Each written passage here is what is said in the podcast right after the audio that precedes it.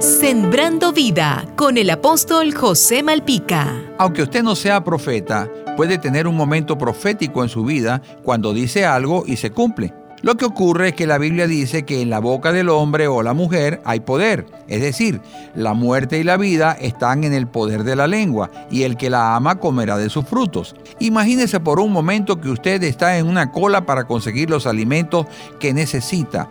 Todos están allí desde muy temprano. El ambiente que se percibe es hostil, de amargura. Todos a una maldicen y reniegan. Se oye hablar a la mayoría que seguramente cuando les toque a ellos ya los alimentos se habrán terminado pero si usted no quiere parecerse a ellos, lo primero que tiene que hacer es tomar control de su boca, no proferir maldiciones.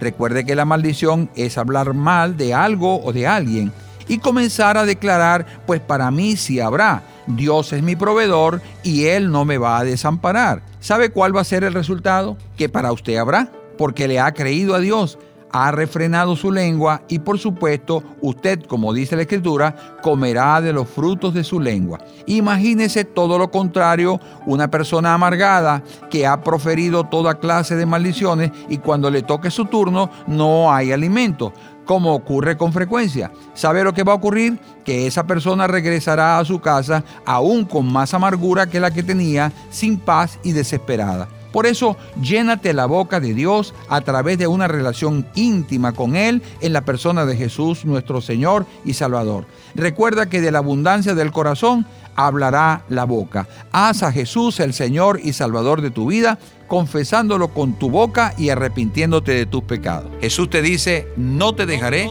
ni te desampararé. Sembrando vida con el apóstol José Malpica.